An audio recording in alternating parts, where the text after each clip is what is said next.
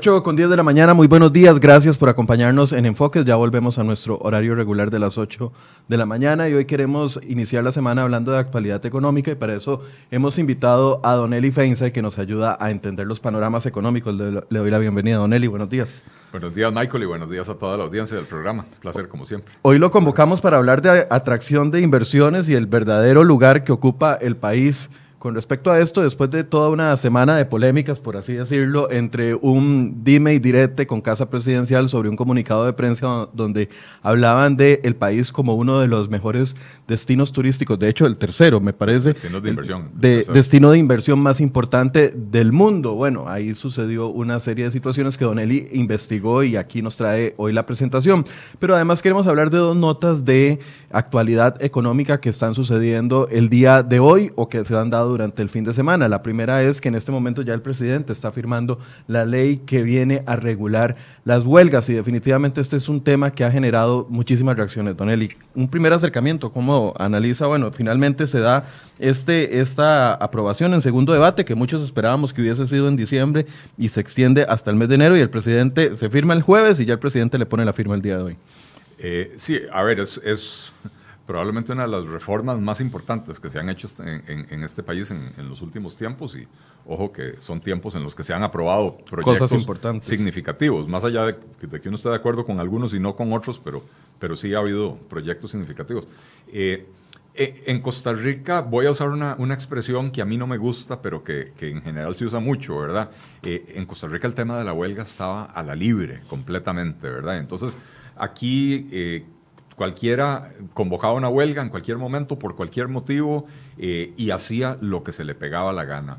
Eh, dejar a, la gente eh, más vulnerable, más necesitada, sin servicios médicos, eh, eh, bloquearle el paso en las carreteras a las ambulancias, cerrar carreteras, impedirle a la gente llegar a su trabajo, llegar a las escuelas, etcétera. Pérdidas millonarias de lo que salía del país. Así es, pérdidas para los exportadores, pérdidas para los importadores, bloqueo de puertos, bloqueo de acceso a escuelas, ¿verdad? O sea, realmente el tema de la huelga estaba muy por la libre en Costa Rica y eh, el proyecto de ley lo que buscó fue precisamente establecer unas ciertas regulaciones, uno, que garanticen el derecho a huelga, porque es un derecho del trabajador, y dos, que haya un, conjunto de reglas claras, que todos sepamos a qué nos atenemos.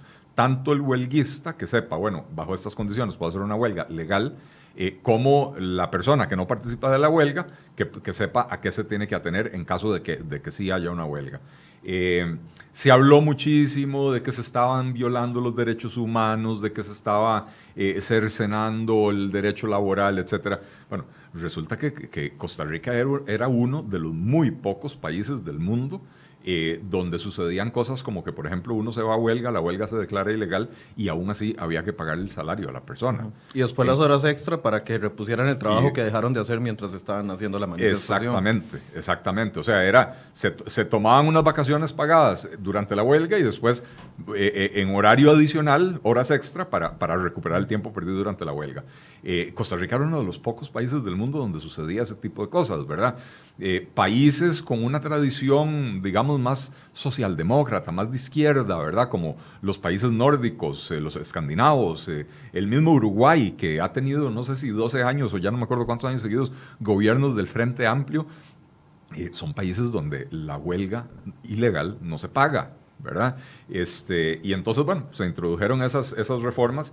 Eh, hay que reconocerle el trabajo de la Asamblea Legislativa. Esto fue un proyecto propuesto desde la oposición en la Asamblea Legislativa. Eh, el proponente original fue don Carlos Ricardo Benavides. Eh, el proyecto fue enriquecido con aportes de muchos diputados. Jorleni este, León agrega el tema de los servicios esenciales. Eh, Jorleni ese y, Pedro Muñoz el, tema este, precisamente el, del no pago. El de no pago del salario. que además, esa fue una propuesta de Paola Gutiérrez, la abogada, que, vos tenés invitada aquí cada cierto tiempo también. De hecho, estuvo el viernes y la gente que nos está viendo, si quiere repasar los principales cambios que trae la, eh, la, nueva reforma o la reforma a la ley de huelgas, eh, pueden ver el programa del viernes. Eh, ahí los, los pueden encontrar en Facebook y también en la página de nosotros. Y ahí vienen dos abogados laboralistas, tanto Paola como eh, otro abogado de apellido Gutiérrez de la firma BDS que explican todos los cambios de la huelga. Perdón por el comercial, Don Eli. Eh, no, no, buenísimo. Este, eh, sí, decía yo que, en realidad esa, esa propuesta fue de, de Paola Gutiérrez, que como abogada laboralista es muy estudiosa y, conoce no solo la legislación, sino lo que está sucediendo en otros países y, qué opina la OIT de esos temas.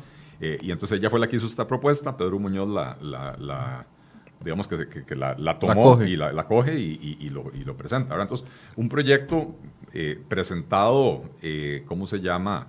Como decía, desde la oposición y aprobado en la Asamblea Legislativa, proyecto que le va a servir enormemente al gobierno, ¿verdad? Porque en el futuro las reformas que sea necesario aprobar eh, eh, va a ser un poquito más fácil, ¿verdad? Va a ser un poquito más fácil porque ya ahora el, eh, el funcionario público va a tener que pensarlo dos veces antes de ir a huelga, ¿verdad? Hay un motivo real para ir a huelga.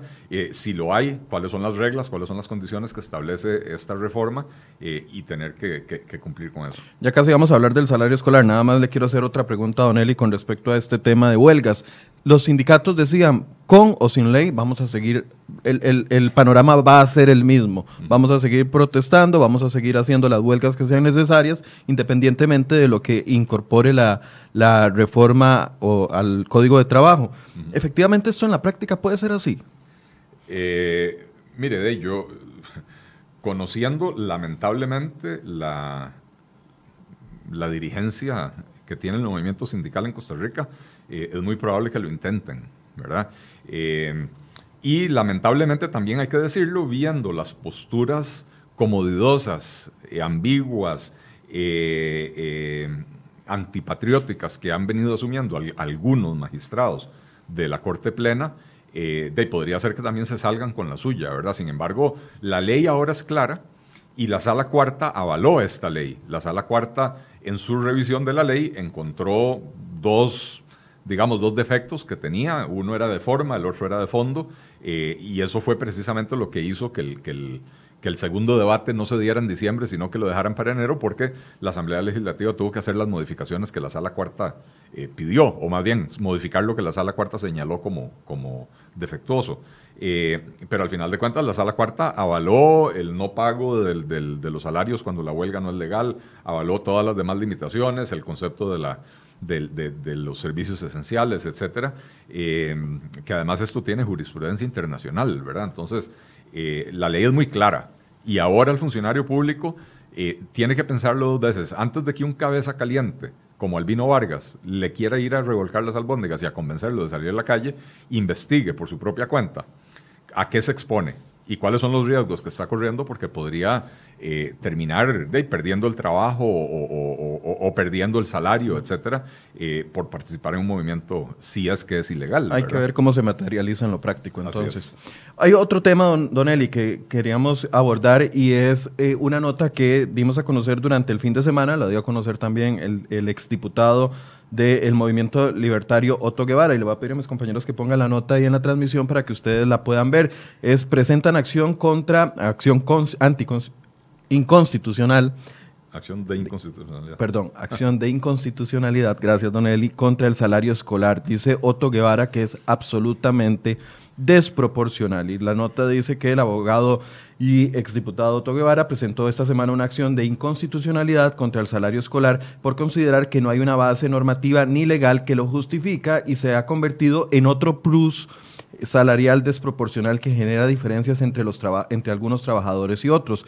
Guevara se basó en varias sentencias de la Sala Segunda, Sala Constitucional, como criterios del Ministerio de Trabajo que son claros en especificar que el salario escolar no es una retención mensual al salario, sino un componente adicional que se acumula y se paga la segunda semana de enero como un decimocuarto salario. Quiere decir que funciona como un plus que no se que no se paga todas las quincenas, sino que se entrega acumulado una vez al año. El ex legislador señala que el problema viene desde el acuerdo de política salarial para el sector público firmado en el año en el 23 de junio del año 1994 en la Comisión Negociadora de Salarios del Sector Público y presenta esta acción de inconstitucionalidad. Inmediatamente los magistrados propietarios, y esto es información que también le daba Guevara a nuestra periodista Angie Cantillo, los magistrados propietarios de la Sala Constitucional se inhibieron de conocer la acción de inconstitucionalidad que interpuso los seis magistrados suplentes y se nombraron a seis magistrados suplentes. ¿Por qué se inhiben los magistrados de la sala constitucional? Porque dicen que como ellos reciben el salario escolar, no pueden abordar el tema. Nombran a seis magistrados suplentes y de los seis magistrados suplentes ya tres se, inhibieron. Se trata de, eh, vamos a ver, aquí lo tengo. Ya ahorita les doy los nombres, pero bueno, este es el panorama general. Otto Guevara dice, bueno, Otto ha sido muy efectivo en el tema de cuando ha puesto acciones de inconstitucionalidad contra los, algunas cláusulas de convenciones colectivas y ahora enfoca sus baterías en esto. Un primer análisis, don Eli. Eh, sí, el tema este del salario escolar eh, se, ha venido hablando de él desde, desde hace mucho tiempo y ha circulado enormes cantidades de información falsa al respecto, ¿verdad? Eh, y, lo primero es que eh, desde el sector público, desde el sector sindical, insisten que esto no es un plus, sino que dicen que es un rebajo que les hacen y que les entregan el dinero en enero, en la segunda quincena de enero. de hecho, eso es lo que está diciendo muchas de las personas que nos hacen el favor de vernos y están diciendo, no, eso, es que eso es una retención que nos hacen mensualmente. Bueno, eso es falso. En, primer lugar, si fuera una retención, usted lo tendría que ver en su, plan, en su colilla o, en, su reporte de, pago de la planilla, usted tendría que, que, poder ver esa retención. Entonces, eso, eso es falso. Y así lo dice este, la sala segunda de la Corte Suprema de Justicia, ¿verdad? Dice, eh, dice, esto lo dijo en una sentencia eh, del año 2012, o sea que esto ya está aclarado desde hace ocho años, ¿verdad? Dice, eh, la sala rectificó el criterio esbozado en esta materia y ha venido sosteniendo que en el sector público ese rubro no constituye, no constituye una retención salarial que se paga en forma diferida en cada mes de enero, sino un componente salarial más. En tal sentido, en la sentencia número 833 de las 9.40 horas del 12 de octubre del 2011 se indicó con base en lo anterior, se desprende claramente que el salario escolar en el sector público fue promovido como un componente salarial calculado sobre el salario total que perciben las personas trabajadoras y cuyo pago se realiza en forma acumulada en el mes de enero del año siguiente. Es decir, que a diferencia del sector privado, en que el salario escolar está conceptuado como una deducción del aumento salarial autorizado, en el sector público es un componente salarial acumulado que se calcula con base en el salario mensual percibido en un año. O sea, lo importante de sacar de ahí, la, sala segunda, eh, que es la que regula la materia laboral, está, eh, o la que, la que tiene que ver con la materia laboral. El máximo eh, órgano en, materia, en materia laboral. En, materia judicial laboral, ¿verdad? está diciéndolo claramente, no es una retención salarial, es un componente adicional que se le paga a los funcionarios. Inicialmente, la intención era que fuera un rebajo para entregárselo a, las personas en, eh, enero para que pudieran comprar los útiles de su escuela, de, sus hijos, ¿verdad? Eh, entiendo que de, los funcionarios públicos se quejaron y dijeron, ¿por qué me está rebajando de mi salario? ¿Por qué, ¿Por qué me tiene que decir usted cuándo puedo gastar mi plata y cuándo no? Y entonces al final de cuentas negociaron un aumento salarial para compensar el rebajo que se les iba a hacer. Pero al final de cuentas quedó en que nunca hubo rebajo, o si lo hubo al puro principio, dejó de haber rebajo.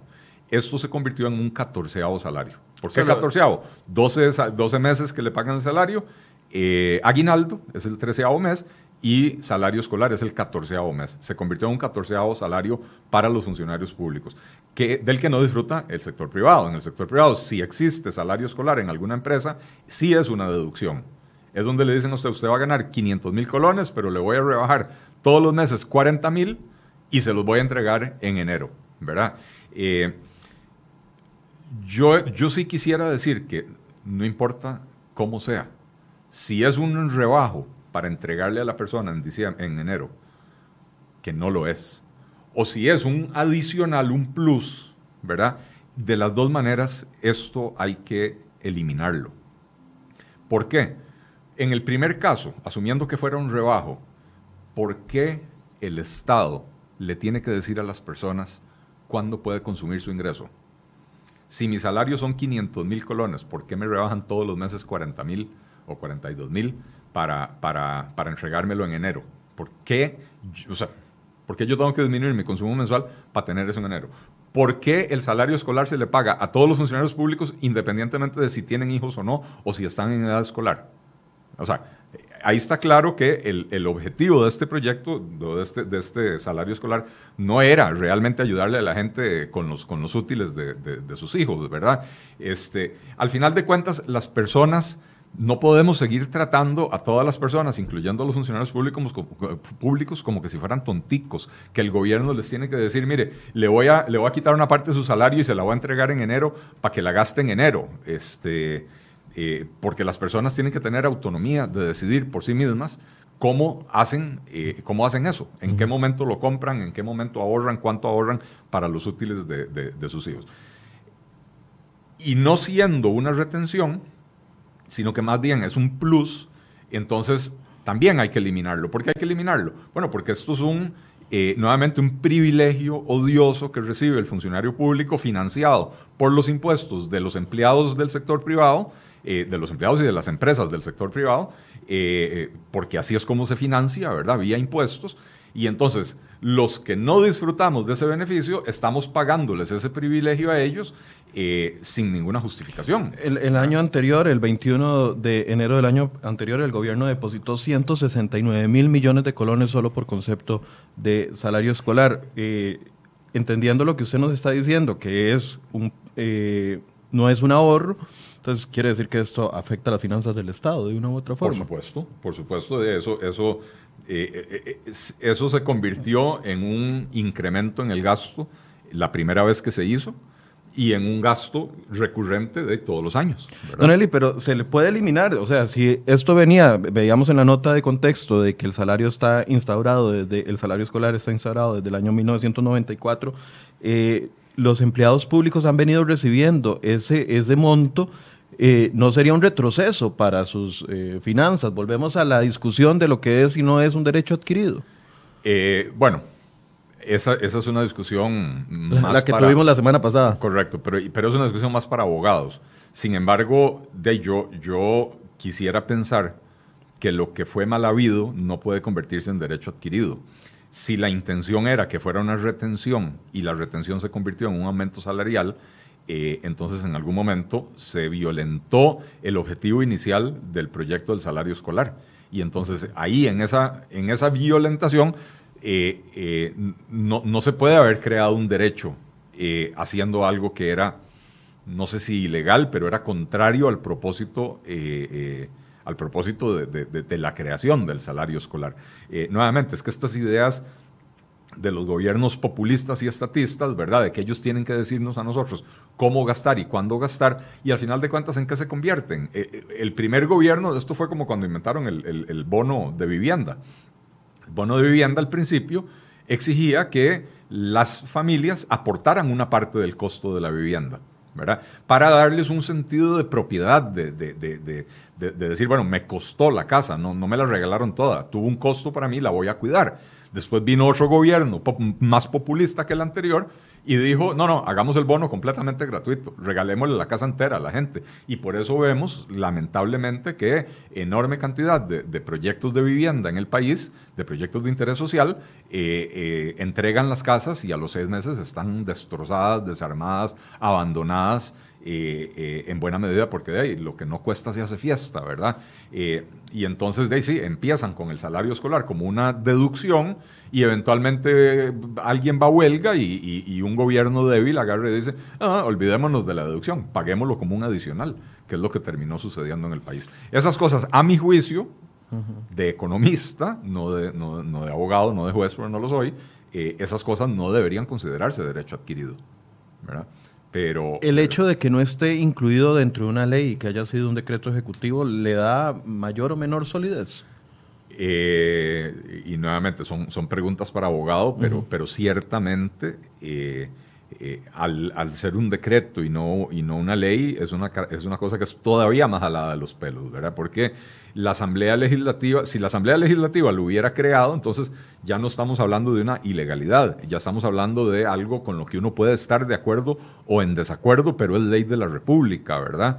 Eh, pero, pero el decreto es eh, una ampliación que se autoadjudicó el gobierno de las potestades que le da la ley. Y entonces podría ser cuestionable si, si, si, si, cuando un gobierno decidió crear una categoría de salario que no existe en la ley, eh, si, no se excedió en, sus potestades, creando algo que es ilegal al final de cuentas. En la sala constitucional el asunto, bueno, ya vimos las primeras reacciones, los seis magistrados propietarios se inhiben, es que es un tema complicado porque todo el funcionario público del Poder Judicial recibe el salario escolar. Sí. Y ya tres de los, de los suplentes se inhibieron también. Eh, sí, y, esto, le, esto probablemente significa que esta acción de inconstitucionalidad eh, va a tener un tránsito prolongado en, el, en, el, en, la sala cuarta. Recientemente, ahora estoy tratando de acordarme cuál fue. Ah, bueno, eh, una acción de inconstitucionalidad que presentaron unos jueces contra el aumento salarial de la clase gerencial del Poder Judicial Em, que se, inhibió, se inhibió, toda la sala cuarta, se inhibieron los magistrados suplentes, vuelve a los titulares y se tomaron más de un año, en, año, año y medio en resolverlo, ¿verdad? Entonces, muy probablemente aquí va a suceder una cosa así por el estilo, donde se van a empezar a tirar la pelota unos a otros hasta que finalmente no les quede más que resolverlo en algún momento, pero probablemente no, lamentablemente no, no se va a resolver, creo, pronto. Bueno, es un tema que definitivamente va a generar mucha discusión. Vamos a preparar un programa especial con abogados sobre este tema porque nos parece que es importante de que se tenga un panorama bastante claro sobre lo que es el salario escolar y lo que puede eh, surgir en el futuro. Don Eli, otro de los temas, eh, estamos haciendo repaso por actualidad económica y definitivamente otro de los temas que generó mucha conversación la semana pasada fue la noticia de Casa Presidencial de que éramos el tercer destino más atractivo para inversiones en el mundo. Sí, eh, tremenda polémica. El, gobierno, Casa Presidencial, publica el 10 de enero un, no sé ni cómo llamarlo, porque no, es realmente un comunicado de prensa, es una, una, redacción que escriben y la ponen en la página de la Presidencia de la República. Un post. Un post, digamos.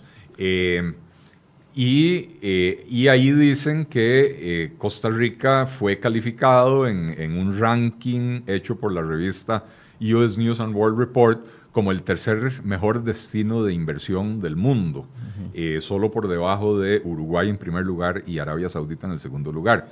Eh, yo tengo que ser totalmente franco, eh, yo mm, jamás busco noticias en la página de Casa Presidencial. Yo para buscar noticias voy a los periódicos. ¿Verdad? Eh, eh, o a los medios electrónicos, no importa. Y entonces, si uno quiere tener una, una, visión balanceada de una noticia, uno busca la misma noticia en dos o tres medios, ¿verdad? Entonces, ya sé qué dijo La Nación, ya dijo que, ya sé qué dice Semanario Universidad para, para un equilibrio, ¿verdad? Eh, pero uno no, uno no puede ir al gobierno a pedirle que el gobierno le dé a uno las noticias, porque evidentemente tienen una agenda y su agenda es tratar de, tratar de hacer ver su labor mejor de lo que realmente es, ¿verdad? Eh, entonces, no consideremos eh, como una fuente de noticias, ¿verdad? Eh, entonces, yo, ese, yo, yo esa noticia me pasó completamente por debajo del radar. Yo no me di cuenta de que existía. Después el martes pasado, o sea, el martes de la semana pasada, estaba yo en, el programa de radio a las 5 con Alberto Padilla eh, en, en, 89.1 FM y un oyente manda la pregunta y dice, ¿qué opina Eli de, eh, de ese estudio? ¿verdad? Entonces, confesé al aire, no sé de qué me está hablando. otra persona, muy amablemente, nos pegó el enlace a la noticia de casa presidencial. Yo entro y la veo y entonces el comentario que hice fue, bueno, yo, no, yo el, estudio no lo comento porque no, no, no lo conozco. Según Casa Presidencial, es una cuestión publicada por US News and World Report. La revista US News es una revista seria, eh, pero eh, el, ranking ese, de, yo, yo no puedo opinar sobre él sin conocerlo, ¿verdad? Eh, y sí dije al aire, bueno, eh, Costa Rica ofrece cosas muy interesantes para el, para el inversionista, sobre todo el inversionista extranjero, exoneraciones fiscales, o sea, exoneración de impuestos, trámites simplificados para las para zonas francas, una mano de obra bastante calificada y a pesar de que el país se ha vuelto caro, esa mano tiene un costo razonable para, las, para los trabajos sofisticados que están haciendo hoy empresas como Baxter o eh, St. Jude o Intel o Boston Scientific en, las zonas francas, ¿verdad? Eh, estabilidad política, eh, o sea, hay realmente hay cosas muy atractivas que Costa Rica le ofrece al inversionista extranjero.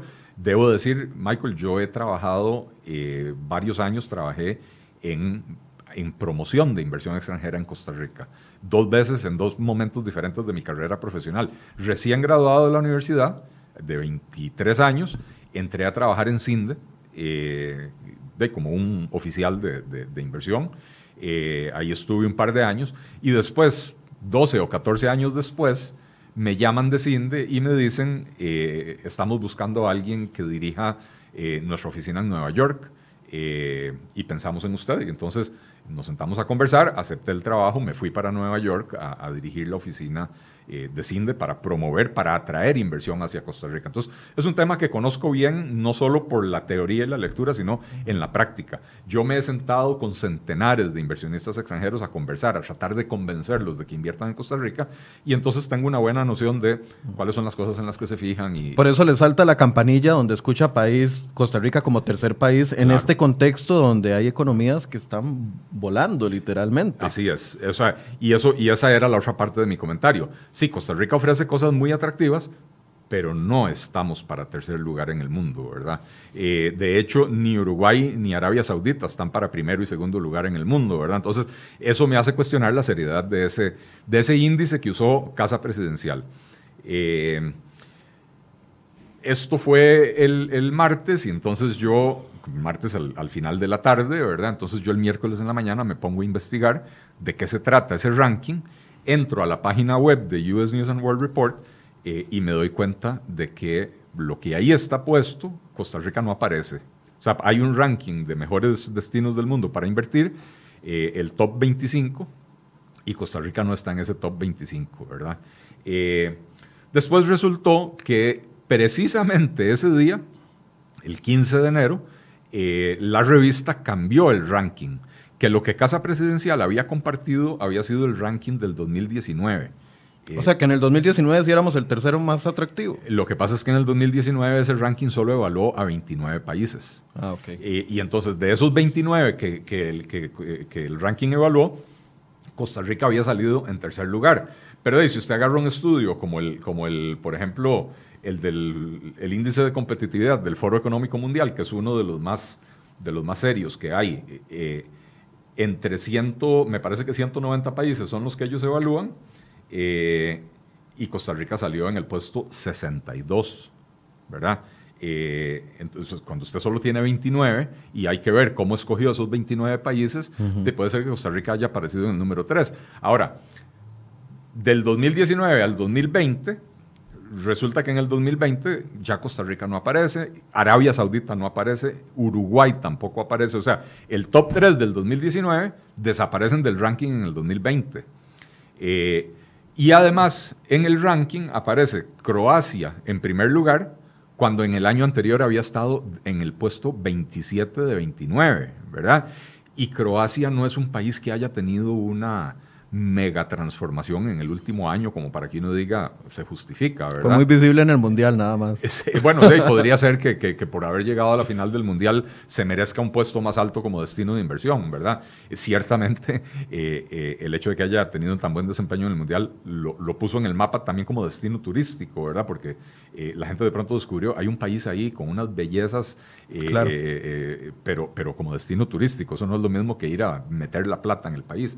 Este, y, cómo se llama. Y entonces Croacia pega un brinco de 27 a 29, perdón, de 27 a número 1, y los que aparecen en segundo y tercer lugar, que si, no me si mal no recuerdo eran Tailandia y el Reino Unido, no habían estado en el ranking del año anterior.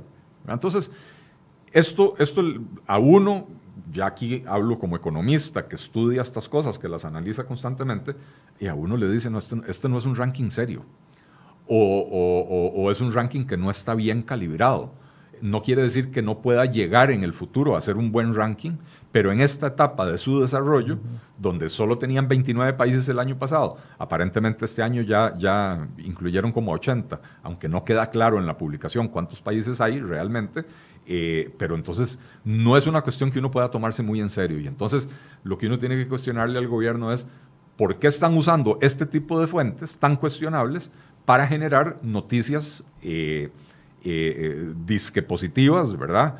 un poco tratando de vendernos lo que decía yo al principio, vendernos una idea de un desempeño país y de un desempeño del gobierno que no es real, que no, que no tiene un asidero en la, en la realidad. Eso número uno. Y número dos, ¿por qué agarran en enero del 2020 una noticia que llevaba un año colgada en el sitio web de US News and World Report? Porque esto es un ranking anual. Todos los meses de enero ellos actualizan. Y entonces ellos agarraron en enero del 2020 el ranking que había, subido que había sido subido en enero del 2019. Por eso fue que cinco días después ese ranking ya había desaparecido porque vienen y publican el más nuevo, el del 2020. Ahora, Casa Presidencial distribuyendo información, o sea, podríamos considerar, no sé si fue un error, no, porque tampoco esa explicación ha venido tan clara, ¿verdad? Si fue un error involuntario, si fue que al que le pusieron a hacer el post eh, de, se le ocurrió decir que Costa Rica era el tercer mejor destino turístico, eh, turístico de, inversiones en el mundo y en Casa Presidencial a nadie le levantó la alerta eso, o, que quería meter gato por liebre. Es que solo son dos posibilidades. Eh, bueno, yo, creo que eso, Michael, nos permite eh, ahondar en un terreno en el que vos tenés más experiencia que yo, y es el papel de, comunicación en casa presidencial. Eh, creo que este gobierno tiene una noción completamente equivocada de cómo tiene que ser la comunicación porque tener un ministerio de comunicación para que cree una especie de medio electrónico para difundir noticias jamás debería de ser el enfoque. Porque terminan en esto, en la necesidad de difundir noticias positivas, se agarran de cualquier primario para, para, generar la ola, ¿verdad? Eh, y después se pegan la electrocutada, como sucedió en este caso. Eh, eh, la labor de comunicación de, Casa Presidencial tiene más que ver con la coordinación de la acción gubernamental y poder decirle al gobierno, no, mire, vamos a hacer X, vamos a empezar el puente elevado de Taras, ¿ok? Y, comunicarle a la gente. Ya se coordinó con el AIA para que vayan y muevan las tuberías porque la construcción empieza dentro de nueve meses. Ya se coordinó con el Ministerio de Salud para X. Ya se coordinó con, eh, con todas las entidades y a los ciudadanos se les avisa que se va a hacer esta obra, uno, porque es una buena noticia, se va a hacer la obra, dos, porque se va a provocar eh, se van a provocar presas y entonces usted tiene que empezar a planificar qué va a hacer. Si usted pasa por esa zona a menudo, tiene que empezar a planificar qué va a hacer cuando empiece esa construcción, eh, porque se va a atrasar, ¿verdad? Eh, entonces, la comunicación de, Casa Presidencial no es generar noticias como que si fuera un medio de comunicación es comunicar lo que se está haciendo y comunicarle a la ciudadanía información útil para que puedan utilizar en su día a día. Insisto, no es andar tratando de generar un, ambiente de noticias positivas con muy poquito asidero. No sé, Michael, si recordás hace, hace eh, que habrá sido el año pasado, eh, que empezaron a aparecer unas vallas de carretera por todo el país eh, y decían... Eh, algo así como está en usted mismo ser feliz, sea feliz, Costa Rica es el país más feliz del mundo, una caramba así. Ministerio de Salud y Caja Costarricense del Seguro Social. Eh, y dice, o sea, realmente en eso se, gastaron, no sé, 100 millones de colones, no sé exactamente cuánto fue, pero eh, hubo reportes de vallas de carretera por todo el país. Eh, carretera San Carlos, eh, en la zona sur, en Quepos, en Punta Arenas, en Guanacaste, en Limón, por todas partes empezaron a aparecer vallas de esas. Y, entonces, a ver, si el gobierno quiere que seamos felices, haga bien las cosas y cuando las haga bien, comuníquelas.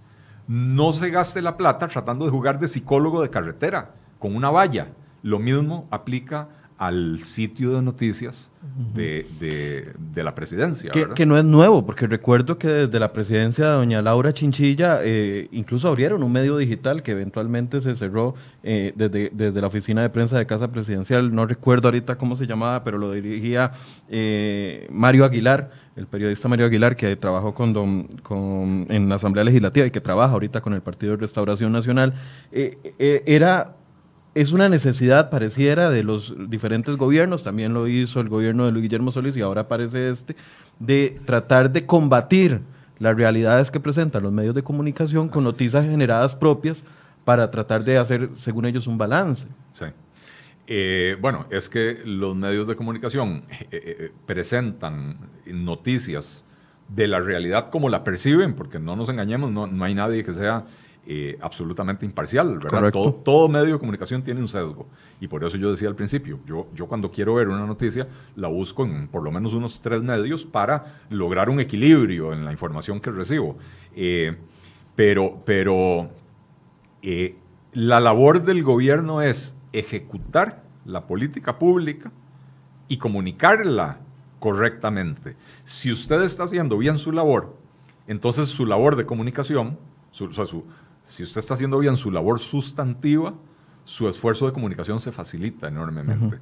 Si usted no está haciendo una buena labor, un gobierno como el de Luis Guillermo Solís, que no hizo nada bueno en cuatro años, ¿verdad? Este, eh, ahorita me van a caer encima de decir que no generalice. Bueno, no voy a generalizar, pero, eh, pero fue un gobierno bastante malo, ¿verdad?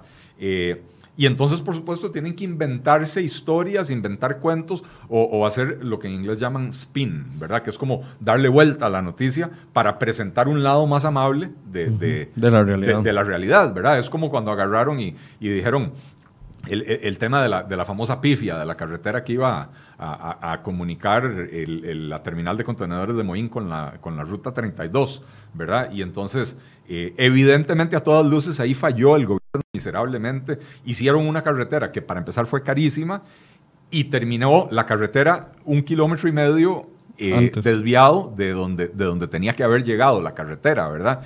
Y entonces tienen que salir a hacer toda una serie de explicaciones y, y, cuando hacen esas explicaciones terminan quedando aún más mal, ¿verdad? Entonces yo insisto, la labor, de, la labor de un vocero de un gobierno o de un ministro de comunicación de un gobierno no, no es inventar noticias, es asegurarse de que el trabajo del gobierno se está haciendo de manera coordinada y por eso el ministro de Comunicación o, la, o el vocero del gobierno debería trabajar muy de cerca con el ministro de la presidencia, ¿verdad? Asegurarse de que la labor del gobierno se está haciendo bien coordinada para poder comunicarle efectivamente a la gente. Lo que y, es que la distribución de, una, de un material eh, que tienda a engañar o a malinformar a las personas no puede tener el mismo peso que venga de un ente privado a que venga de casa presidencial. Así es. Es que el peso es, es distinto. Entonces, ¿cuál es la realidad? No somos tan atractivos, según lo que usted ya, ya investigó.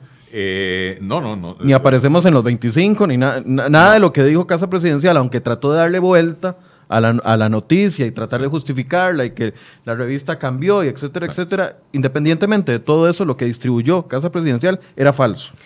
Eh, a ver, no era falso en el sentido de que, de que sí, la revista generó esa información. O sea, a ver. La generó un año atrás. La, generó un año atrás. En el momento en que Casa Presidencial la compartió, todavía estaba la noticia subida en el, en el sitio web de la revista. Eh, la mala suerte, digamos, que tuvo Casa Presidencial fue eh, que no es mala suerte, es, un, error grave en el trabajo de la persona que decidió publicar esto, no verificar la fecha original de la publicación, porque trataron de vendernos en enero del 2020 como una noticia nueva, algo que ya tenía un año colgado en la página web de la revista. Y cualquier persona con dos dedos de frente, no, no necesita tener 14 como yo, este, cualquier persona con dos dedos de frente sabe que un ranking anual se actualiza todos los años y que si, la, y que si ese ranking ya tenía 11 meses y medio publicado, ya pronto lo iban a quitar de ahí para poner el nuevo, ¿verdad? Eh, entonces, haber tratado de vendernos como nueva una noticia que ya tenía 11 meses de publicada, eh, eso es cuestionable. No es tanto que haya sido una mentira, insisto, en el momento en que Casa Presidencial lo publicó, la noticia estaba en el sitio web de, US News and World Report. Eh, entonces, Casa, Casa Presidencial no inventó el dato y Casa Presidencial no se inventó una noticia que no existía. Casa Presidencial simplemente usó una noticia que jamás debió haber usado, por lo menos no en ese momento. ¿Y cuál es la realidad entonces, Don Eli? Estamos siendo atractivos para las inversiones en el extranjero, hablando de un contexto donde la economía necesita inyección, ojalá extranjera, para poder comenzar a solventar el principal problema, que de hecho hoy traemos una nota en la portada de cerrehoy.com con respecto al empleo, por ejemplo. Eh, bueno, en efecto, y, empiezo por corregirme, ya que ando repartiendo escapularios por todas partes. Hace, unos minutos dije que, el, índice de competitividad del Foro Económico Mundial valora aproximadamente 190 países. Me equivoqué. El que, el que valora a 190 países es el, reporte haciendo negocios, Doing Business Report del Banco Mundial. Ese valora a 190 economías. El índice de competitividad global del Foro Económico Mundial valoró a 141 países. Entonces, en el del Foro Económico Mundial, eh, y ojo, esto lo que mide es competitividad, no, no clima de inversión directamente, aunque varios de los elementos que determinan la competitividad de un país tienen que ver con el clima de inversión. Competitividad es, eh, no sé, por ejemplo, lo que tenemos en, en, las extensiones para zonas francas para atraer bueno, Eso, le da competitividad de manera artificial al país, pero le da competitividad ofreciendo eh, un régimen fiscal diferente del del resto de las empresas, ¿verdad? Eh, pero bueno, la mano de obra da o quita competitividad. En el caso de Costa Rica nos da competitividad, eh, aunque el sistema educativo nos está fallando y entonces... si, si, preguntamos cuál es la situación de la inversión extranjera en Costa Rica, Costa Rica sigue siendo un destino atractivo para la inversión. Eh, siguen llegando a Costa Rica a pesar de crisis económica, a pesar de crisis política, incluso a, pesar de la crisis fiscal que Costa Rica vivió con, mayor fuerza entre el 2007 y el 2018, la inversión extranjera siguió llegando al país y siguió mostrando cifras saludables y generando em, eh, eh, empleo en cantidades importantes. O sea que, sí, Costa Rica sigue siendo un destino atractivo para eh, el inversionista extranjero.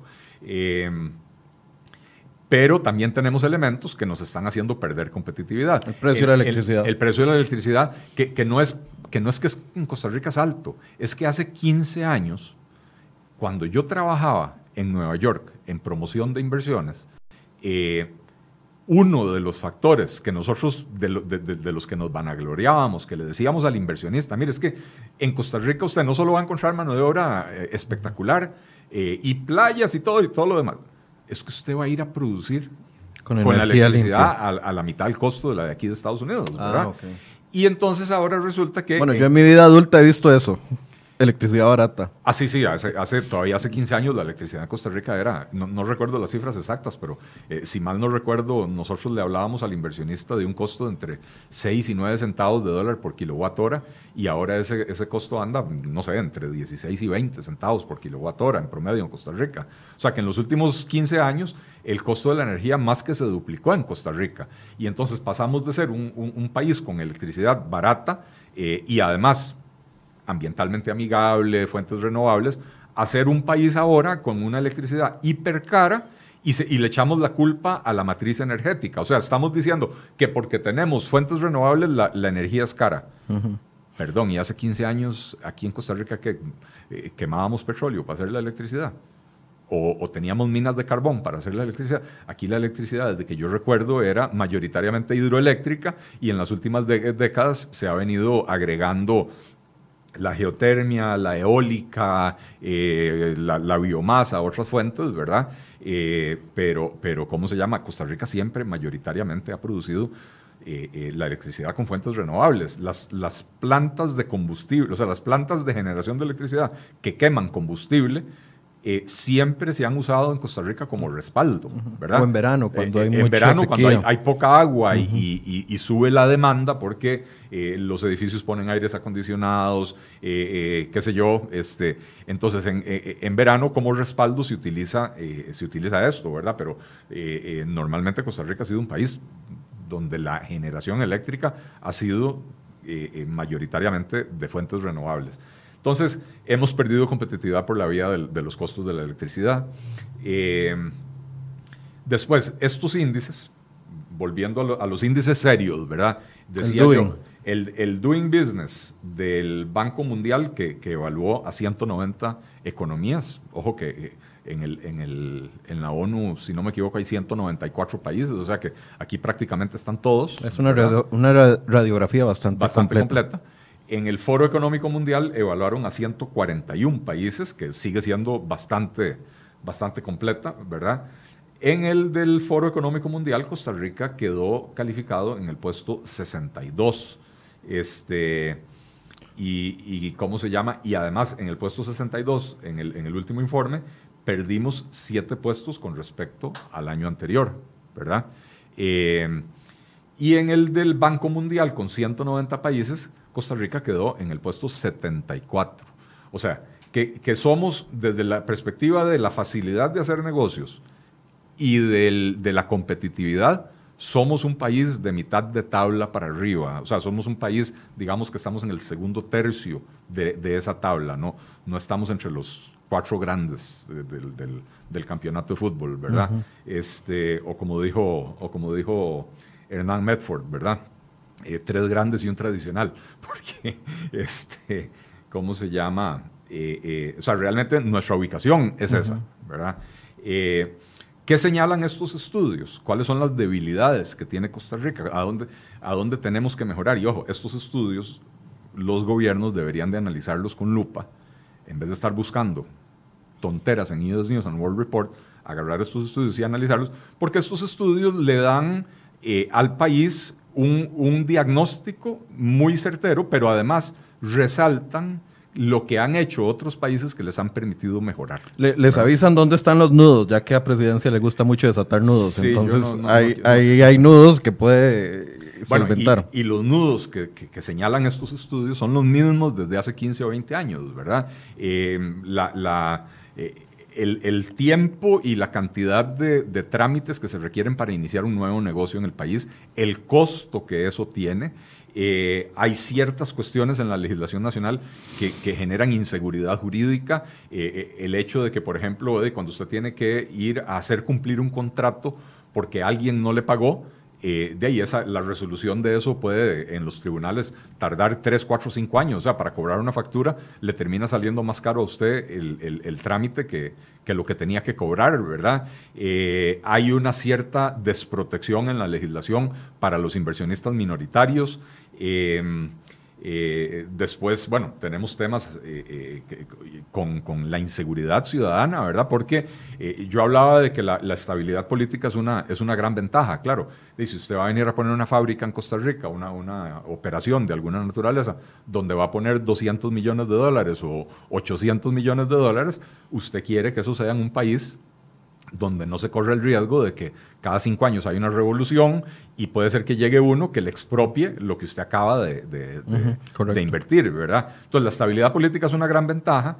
Cuando yo trabajaba en la promoción de la inversión extranjera, uno de los grandes atractivos de Costa Rica era que los, los empleados de las empresas de otros países querían venir a Costa Rica a vivir, porque la calidad de vida es muy buena, porque hay buenas escuelas, porque el costo de la vida era razonable y entonces con los salarios de ellos aquí venían y vivían como reyes, ¿verdad?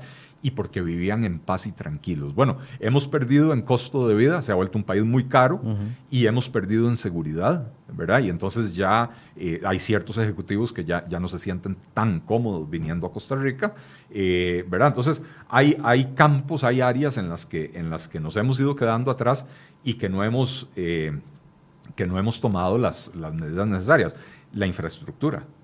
Todos los años nos señalan con, eh, o sea, estamos en, en, la calidad de las carreteras en, digamos que en el tercio inferior de la tabla, entre los peores del mundo, ¿verdad? Una ruta 32 eh, que se cierra cuatro veces en, en 21 días, 20 días que llevamos, por ejemplo, siendo el principal puerto de salida del, y de entrada del país el Caribe. Así es. Y que cuando no se cierra, colapsa por la cantidad de tránsito, ¿verdad? Y, y que entonces se contrata de, una manera medio extraña a otro gobierno para que nos venga a hacer la carretera y, y, no hay manera de entenderse porque los trabajadores de ese gobierno no hablan ni español, ni inglés, ni nada en lo que uno se pueda comunicar con ellos, ¿verdad? Este, entonces el, el tema de la infraestructura constantemente nos lo señalan el tema en el doing business señalan el tema de la alta carga fiscal, no para el inversionista extranjero, sino para el inversionista nacional. Porque recordemos que Costa Rica, decíamos, Costa Rica sigue siendo un país atractivo para el inversionista extranjero. Eh, el que viene a establecerse en zona franca, donde no paga impuestos o paga impuestos más bajos, eh, y donde los trámites son simplificados, ventanilla única, en Procomer le, resuelven prácticamente todos los problemas, ¿verdad? Eh, para el inversionista nacional el panorama es completamente otro, ¿verdad? Entonces, algo que viene señalando el reporte Haciendo Negocios del Banco Mundial es que la carga fiscal para una empresa mediana en Costa Rica eh, es excesivamente alto y entonces esto desincentiva la inversión. Eh, hablan de que, de que una empresa mediana debe destinar un 58,3% de sus utilidades para pagar impuestos y cargas sociales para estos estudios las cargas sociales son un impuesto. En la mayoría de los países la seguridad social se financia por la vía de los impuestos y en realidad las cargas sociales que nos cobran en este país no tienen el nombre de impuesto, pero son un impuesto, ¿verdad? Este, entonces 58,3% de las utilidades, ¿verdad? Se van impuestos y, tasas y, seguridad social y eso es muy elevado. Este, incluso países eh, tradicionalmente, o sea, con tradiciones de gobiernos grandes e intervencionistas, qué sé yo, insisto, como los países eh, escandinavos, Suecia, Noruega, eh, Dinamarca, etcétera, tienen una carga fiscal más baja. Eh, que Costa Rica en, ese, en ese monto global de lo que representan de las utilidades. Es que a veces la gente va y dice, ¿cuánto pagan de impuesto de renta en Noruega? Eh, la verdad que no sé cuál es la cifra, pero puede ser que, la tasa más alta sea 40%. Entonces dicen, ah, no, en Costa Rica estamos bien, en Costa Rica la más alta es 30%. Pero en Costa Rica tenemos 150 impuestos. Probablemente en Noruega tienen 3 o 4, ¿verdad? Entonces, un impuesto alto a las utilidades, este eh, probablemente un impuesto a la, mano de obra, a la planilla, al qué sé yo. Eh, pero en Costa Rica de ahí tenemos impuestos para absolutamente todo. Sí, un, tema que ya hemos abordado en otras ocasiones. Es correcto. Don Eli, vamos a hacer una pausa solo para presentarles a ustedes las noticias más importantes que les traemos en cereoy.com el día de hoy. CR Hoy Noticias presenta las 5 del día.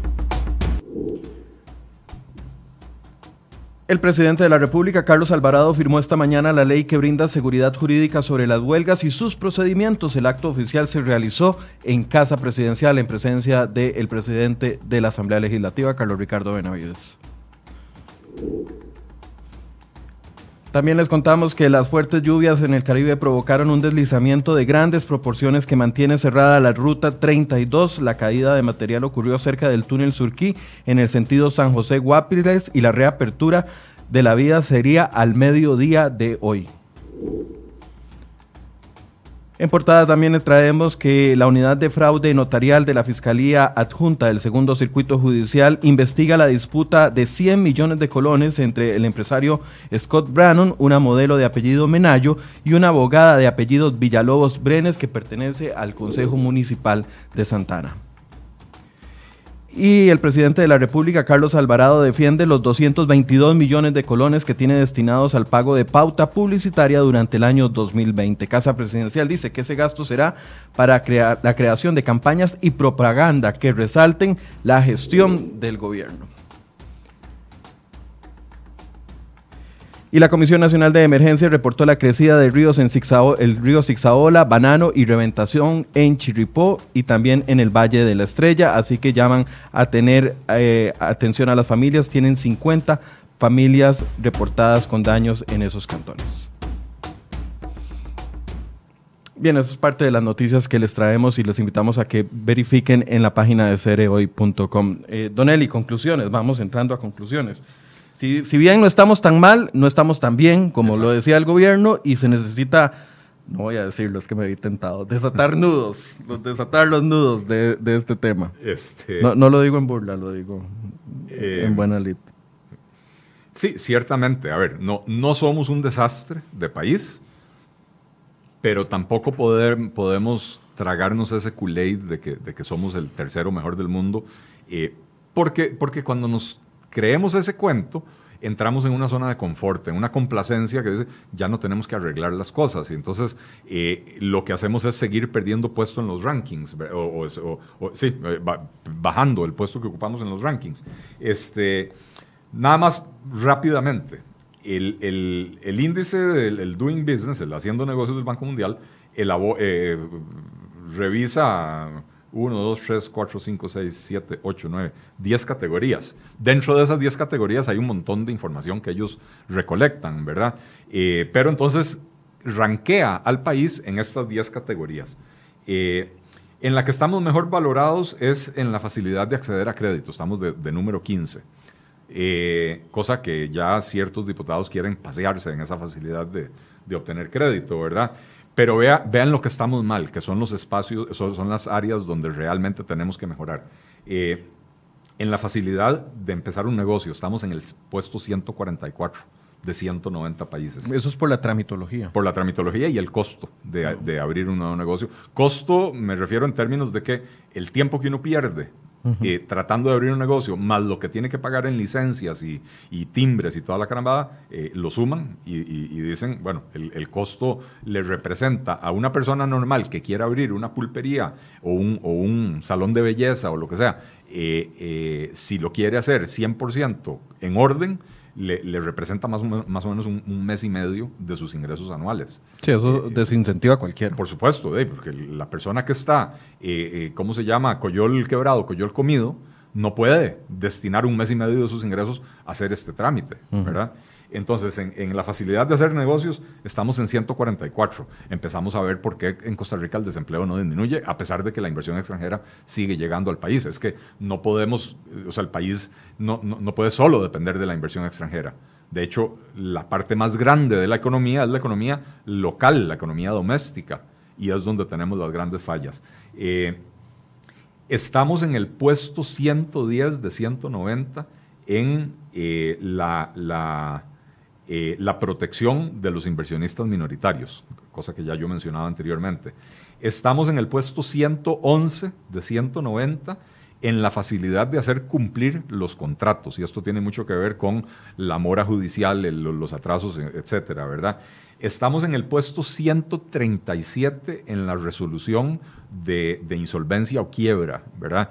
Eh, o sea, cuando un negocio o una, una, empresa entra en una situación de estas, la dificultad en Costa Rica para poder resolverlo, o sea, eh, eh, hace que, o sea, esto dificulta la conducción de los negocios y también es, es un desincentivo para el que inicia un negocio. Porque si uno cuando inicia un negocio tiene que tener claro de que la probabilidad de fracasar es alta. en Costa Rica tendemos a ver a la, la, quiebra de un negocio como algo moralmente malo, ¿verdad? Eh, y no necesariamente es así. La mayoría de los negocios fracasan porque no supieron eh, eh, diferenciar su producto, porque el costo era muy elevado, no por estafas, ¿verdad? Los grandes casos que uno termina viendo en la prensa, que probablemente tienen que ver con estafas o, aparentes estafas, son la minoría, son la minoría ¿verdad? pero en otros países, más bien, eh, digamos, los países que promueven mucho la innovación, eh, hablan de los innovadores en serie, que son las personas que empiezan un negocio, no les va bien, empiezan otro negocio, no les va bien, otra idea más, otro negocio más, y al cuarto, al quinto la pegan, ¿verdad? Eh, pero pueden hacerlo porque cada vez que su idea fracasó, no los condenaron, no los castigaron, la sociedad no los vio como losers, como perdedores o como, estafadores, sino que los ven como héroes que están tratando de resolverse su problema. Eso en Costa Rica eh, es muy difícil. Eh, y otra, otra, otras dos áreas, bueno, otras tres áreas que, habría que mencionar, donde estamos calificados de eh, más o menos de mitad de tabla. permisos de construcción Estamos, a pesar de todo lo que se ha hecho y la... Los cambios en Setena y la moratoria trámites, etcétera, bueno, en Setena no ha sucedido nada excepto el cacareo del gobierno, pero realmente no ha habido ningún cambio sustantivo. Eh, el Colegio de Ingenieros y, Arquitectos hace unos años adoptó una plataforma electrónica, entonces si usted tiene la suerte de que su municipalidad eh, se haya conectado, eh, los trámites se han agilizado bastante, pero todavía existe una cantidad importante de municipalidades que se rehusan o no tienen la capacidad de hacerlo. Después, pagar impuestos. Estamos en el puesto 66. ¿Qué quiere decir esto? Bueno, que esto es una valoración de, uno, la carga tributaria que es elevada y dos, la facilidad para pagar los impuestos. Eh, se supone un gobierno debería de buscar que el pago de impuestos sea lo más fácil posible para quitarle la menor cantidad de tiempo a uno para que uno pueda dedicarlo a su actividad productiva. Aquí en Costa Rica cada semana se están inventando un nuevo registro de accionistas, registro de sociedades inactivas, eh, cada semana se están inventando un trámite nuevo, cada vez las personas con actividad productiva y las empresas tenemos que estar destinando más de nuestro tiempo a cumplir reglamentos y no a vender servicios o, productos, ¿verdad? O, por ejemplo, a mí me pasó con el pago del impuesto a las sociedades anónimas, que solo se puede hacer si usted está inscrito, o sea, solo se puede hacer de manera electrónica si usted tiene cuenta en el Banco de Costa Rica o en el Banco Nacional, y yo no tengo cuenta ahí. Entonces tuve que buscar a alguien, porque ni siquiera podía consultar el monto, tuve que buscar a alguien que tuviera en cuenta ahí pagarle a él para que me hiciera el pago a mí. Bueno, es un ridículo. Eso es decir, esos sinsentidos descomunales que, que tiene la... Tras de que uno ya está sin ganas de pagar el impuesto y le toca porque le toca y... Sí, es que el, impuesto debería poder pagarse en cualquier banco como los demás impuestos. Correcto. ¿Verdad? Y no tener uno que, porque no tiene, yo tampoco tengo cuenta en el Banco de Costa Rica, ni en el Nacional, tener uno que quiera hacer fila. Bueno, si eh, tiene que pagarle impuesto a las sociedades, tiene que trasladarle la plata a alguien para hacerlo. Sí, sí, sí. Eh, y, y, el otro campo en el que estamos ahí, en el puesto 80, es eh, trading across borders, o sea, el, comercio eh, más allá de las fronteras. Eh, estamos en el puesto 80, o sea, estamos prácticamente en la mitad de la tabla, un poquito arriba de la mitad de la tabla. ¿Qué, ¿Qué, quiere decir esto? Que nuestras fronteras son complicadas, ineficientes, insuficientes. Cuando los trailers llegan de Nicaragua para acá o de Panamá para acá, cuando el producto llega por mar, cuando el producto llega por aire, los atrasos que se sufren en aduanas, que incrementan los costos al final de cuentas, eh, todo eso, y además las elevadas cargas arancelarias para algunos productos importados, ¿verdad? Entonces, todo eso se valora ahí. Entonces, son las áreas en las que estamos más peor, ¿verdad? Eh, perdón por la expresión. Eh, y en las que estamos bien, básicamente, acceso a crédito, la facilidad de conseguir electricidad, que estamos en el puesto 25 del mundo, aunque sea cara, pero la consigue. Exactamente, cara, pero por lo menos hay, ¿verdad? Em, eh, y, registro de propiedad, estamos en el puesto 49 eh, del mundo, ¿verdad? Entonces, ahí está claramente, el, el, diagnóstico está muy claro. Y leyéndose el estudio, este, porque yo aquí estoy hablando del, del doing. El doing Business, pero leyéndose este en conjunto con el del Foro Económico Mundial, el índice de competitividad, uno puede ver qué reformas han hecho otros países que han tenido estos mismos problemas para mejorar en el ranking. Pero no, en Costa Rica preferimos venderle al público que US News and World Report publicó un ranking que nadie conocía y lo convertimos en el ranking más importante. para mí, después de escucharlo, me queda más claro o que fue una tontera que alguien de Casa Presidencial publicó sin someterlo a un filtro de verdad, porque claramente en presidencia tienen que tener este panorama completamente estudiado y saber que si aparece de tercer lugar Costa Rica a nivel mundial como uno de los mejores para atraer inversiones, por favor, o sea, por favor, o sea, están los otros índices, o sea, o había mala intención o no hay filtros y en el, en el perfil de Casa Presidencial, en el perfil del presidente se publica lo que sea sin que nadie lo revise. Son las únicas dos conclusiones a las que puedo llegar. Usemos el sentido común. Eso, o sea, eso es lo que tuvieron que haber dicho en Casa Presidencial. Aquí hay un, un ranking que nadie conoce y dice que estamos en tercer lugar del mundo, usemos el sentido común. Nosotros conocemos nuestra realidad. No nos engañemos. No estamos en el tercer lugar, entonces no hagamos de eso una noticia. Porque si no, ahora el gobierno se ve en el problema en el que está en este momento del cual no ha salido porque no ha querido dar grandes explicaciones. El gobierno lo que ha hecho es eh, limitarse a esperar a que doble check y no como cuento le publiquen aclaraciones, ¿verdad? Eh, si este índice era tan importante, ¿por qué el año pasado estábamos en tercer lugar y este año no aparecemos en el top 25? Eh, eh, yo ya di la explicación y con mucho gusto, señores del gobierno, yo ya di la explicación. Eh, la explicación es porque este índice no sirve para un carajo. La explicación es porque el año pasado solo había 29 países en el índice, este año aparentemente ya hay aproximadamente 80. Pero si el gobierno hubiera pensado estas cosas antes de publicarlo, no tendría ahora que estar explicándole a la gente por qué el índice al que le dio tanta importancia el 10 de enero, publicando una noticia que no debió haber publicado, hoy el propio gobierno está desacreditando ese índice diciendo que la metodología no es muy seria. Eh, claro, no es seria ahora que no aparecemos en el top 25, pero resulta que era muy seria hace... Cuando aparecíamos en el tercer lugar. Hace 10 días cuando aparecíamos en el tercer lugar. Bueno, eso me recuerda como cuando el gobierno de Solís publicó eh, que aparecíamos como tercer lugar o primer lugar más bien en el país más feliz del mundo en, en aquella crisis porque también salió en una revista. Eh, sí. Este, y, y, éramos el país más feliz del mundo y nos tenían claramente identificados. Correcto. Muchas gracias, Don Eli. Eh, a vos las gracias, Michael, y a toda la audiencia, un placer. Gracias a ustedes también por la compañía. Algunas personas nos están preguntando que si estaba o no en tercer lugar. Bueno, ya la explicación Don Eli la hizo. No estábamos en el tercer lugar. Sí, Muchas sí gracias. Estábamos. Si no, estábamos, estábamos, hace un año. Momento, hace un no, año. no, era para el 2020. Eh, sí, no, o sea, la noticia era de enero del 2019. Del, del, la dieron enero del 2019. En, en, enero del 2020. Y segundo, estábamos en tercer lugar en un ranking eh, patito. Totalmente patito, ¿verdad? Queda clarísimo, Don Eli. Muchísimas gracias a ustedes por su compañía. Mañana a las 8 de la mañana tenemos otro programa de enfoques que les vamos a presentar un tema que definitivamente a ustedes les va a llamar mucho la atención. Vamos a tener expertos aquí hablando sobre ese, pero mañana se, lo, se los anunciamos a partir de las 7 y 20 en el noticiero de Cere Hoy Noticias. Buenos días.